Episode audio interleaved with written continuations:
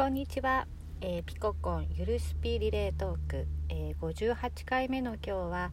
えー、ピナミーが八ヶ岳からお届けしています、え今日ですね今、え横浜に向かう途中でですね八ヶ岳を降りてきたんですけど私が住んでるのは割と清里に近い方なんですね。でちょうど清里の方昨日とか行ってたらもうちょっと雪がまた降るんじゃないかっていうぐらい寒くてで景色もやっぱりまだ冬っぽいんですよ。それが、えー、こう国道降りてきて須玉の方に来たらですねも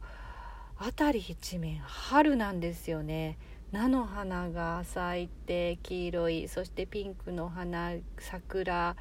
えー、そして前に富士山が綺麗に見えてまあ本当に春なんだなっていうのをね 今日初めてぐらい本当に、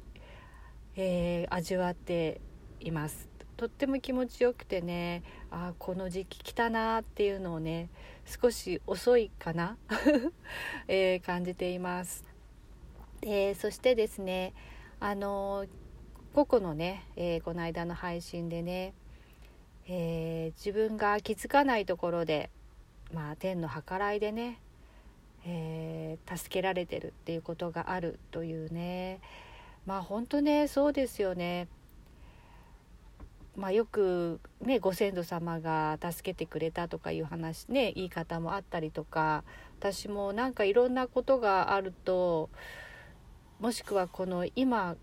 この選択とかその選択を迷った時とかこう何かをこう意思決定した時とかもしくはこうあの何かがこう起こった時にね、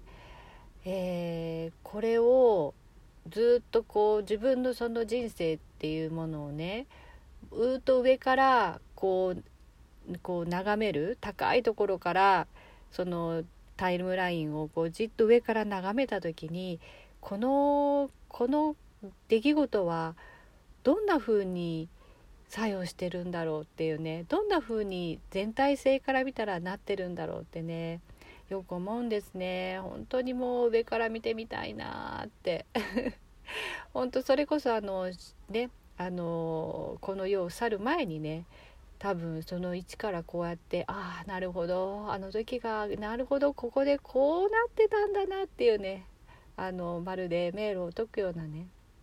そんな風になってるのかもしれないなと思って、えー、その日もちょっとその日が来るのもねちょっとその楽しみにしてるかなっていうのはありますね。そしてねあの昨日のカオルンの配信でね、えー、全ての技には時があるっていうね、えー、何事にも時があるっていう旧約聖書からの朗読えー、私もカトリック系のね学校だったのでそして聖書の時間も必須科目であったので多分学んでるはずなんですけどね。もう全く覚えてないしそしてまたこのやっぱり語り部語り手によってこんなに伝わるものが違うのかともうなんか手を止めてねああ本当にそうだなと思いながらね。聞き入ってましたね。うん全ての時に本当に全てのものに時がありますよね。でそんな時にねちょっと思い出した言葉があってそれは自然農法をね行っている人があのフェイスブックに出した一つの言葉、えー、信じて待つ」ねもう天候に左右される自然農法もう全てはその地球というか神様というかね全てをもう委ねただ信じて待つ。それをね見た時にねなんかこうグッとくるもんがあったんですね。それをこう昨日のカオルの配信から感じてついついね結果が出ないとねなんかしようとしちゃいますもんね。目に見える何かこう変化してるっていうものがないと何か足りないんじゃないかってこれじゃダメなんじゃないかってなんかこう先手を打とう打とうとしたくなってしまうのが、まあ、人間の差がなのか。やっぱそういうそして待てないっていうね。その時を見る時を選ぶというか時を知るっていうねそれは本当にすごいことですよね。カオルンがね言っていたその顔のねアトピーもね私もあのボディーワークしてねあの例えばお客さんのねクライアントさんの体に触らせてもらったりまたあの心のケアとかねあのセッションとかでやっていく中でやはりその待つっていうねその変化を待つっていうところはとっても頭ではできることではなくて思考ではね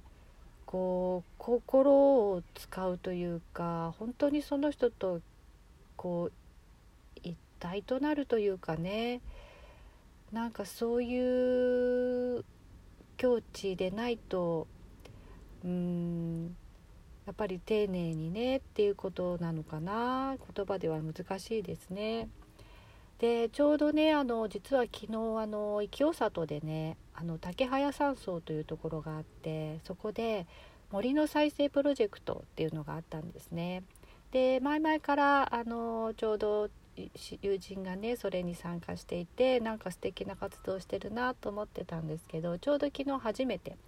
その活動に参加させてもらってでそこでねまあ本当にこと感動的なえー、内容があってその森を再生するっていうのは私にとって初めてのことででそしてその森を再生する際に、えー、例えば、うんと、むき出しになった土森の中でもねでそこにはあの枯れ葉がたまらない状態になってるんですね。でなぜかというと、えー、その土が何だかの理由、まあ、でよってこう踏みしめられすぎて固まってしまって呼吸ができてない状態なんですね。でそのが呼吸ができてないから、まあ、風も、えー、空気もお水も中に染み込まないそうすると、えー、落ち葉が落ちてきてもその落ち葉はスルッとまあ滑ってしまうというかたまらないんですね。えー、なぜならあのやっぱり本来土は呼吸をしていてそこにこう、まあ、生きているこうふわっとした呼吸している状態があってそこに落ち葉がこう落ちると互いにねこう呼吸を合わせるっていうかそこでこうお互い心地いい状態が作られてでそこにこう落ち葉が沈んでいくでも全くのこうカチカチの状態だと落ち葉も逃げてしまうんですね。でなのでそこの土を、えー、再生させるために、えー、人の手を入れるんですがそれはもう本当に最低限必要なものだけ必要なところに穴をスッと開けてでそこに、えー、落ち葉などを入れてそこのそこにこう風が通って、えー、空気が入って水が入ってそして奥からじわーっとこう、えー、生命が、まあ、細胞が生き返るようなね、えー、そんな状態になるのをね待つんですね。待つんですよ。手を入れるのは本当に最低限、えー、そこのねでそれをこう待っていると数日経ってまあ本当に1週間経ってとかとそこがね変わってくるんですね下から。そして例えばそれがあの川川だったりすると全然川に池がなかった水がなかったのが戻ってくるんですね。なんかねそれってすごいなと思っていやあの体人間の体とね本当に同じだなと思ったんですね。闇雲にね硬いところをバンバン叩くとかその硬いからといって柔らかくしようとかするのではなくてねそこが生き返るのを待つっていう細胞が、え、呼吸し始めるのを待つ。そのために本当に必要な手だけを入れるっていうね。それをねあのその森の再生の方のねその本当に呼吸を合わせている森と呼吸を合わせてる姿からねもしくはその言葉からねえー、感じっていうか伝わってきていや本当弟子入りしたいなって思うぐらいね 感動しました。やっぱり自然から学ぶことってほとんど自然から学ぶことなんですよってね八ヶ岳の方って言われると言われること多いんですけどね、えー、私みたいにまだ入ったばっかりのものにはわからないことがね本当にたくさんあるんだろうなと思ってなんかこれからが楽しみだなと思った昨日でした。えー、なんか春になってねまたこれからあの土もね虫たちも出てきていろいろな生命がねこれから躍動していく中で、えー、またいろんな出会いがあることを楽しみにあの過ごしていきたいなって思っています。えー、では、えー、今日は、え、これから、え横浜に戻る、えピナミーが、え途中で、え富士山を見ながらお届けさせていただきました。ではまたね。